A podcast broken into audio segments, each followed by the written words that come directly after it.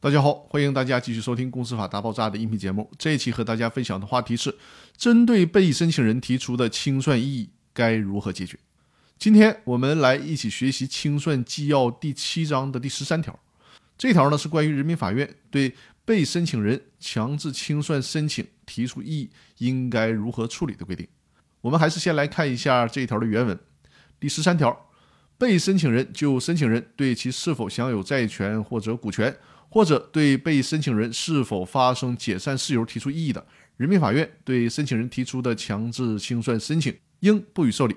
申请人可就有关争议单独提起诉讼，或者仲裁予以确认后，另行向人民法院提起强制清算申请。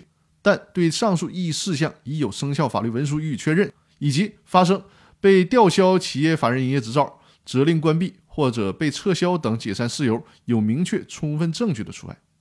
通过上一个条文的解读，我们就知道啊，一般情况下，申请强制清算如果遇到了被申请人提出异议，法院就要对强制清算申请不予受理了。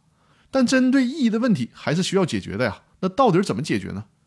被申请人对申请人是否享有债权或者股权，或者对被申请人是否发生解散事由提出异议的时候，是不是应该由审查强制清算申请的人民法院直接以裁定的方式解决有关争议呢？还是说需要由申请人另行提起民事诉讼或者仲裁予以解决呢？关于这个问题，公司法和公司法司法解释二都没有明确的规定。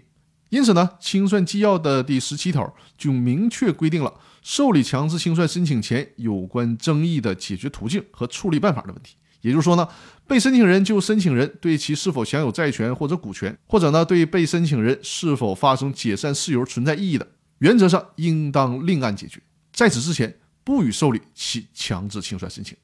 那好，以上就是本周和大家分享的内容。如果大家有关于公司股权的疑问，也可以来我的直播间进行讨论。如果大家有公司股权方面的法律服务需求，也可以随时和我联系，在“公司法大爆炸”的微信公众号里面回复一，就可以获得我的联系方式。再有就是我的音频专栏的简介里也有我的联系方式，大家可以和我联系，我和我的团队会给大家提供这方面专业的法律服务。那好，各位，更多内容我们下期继续。祝大家周末愉快，感谢收听。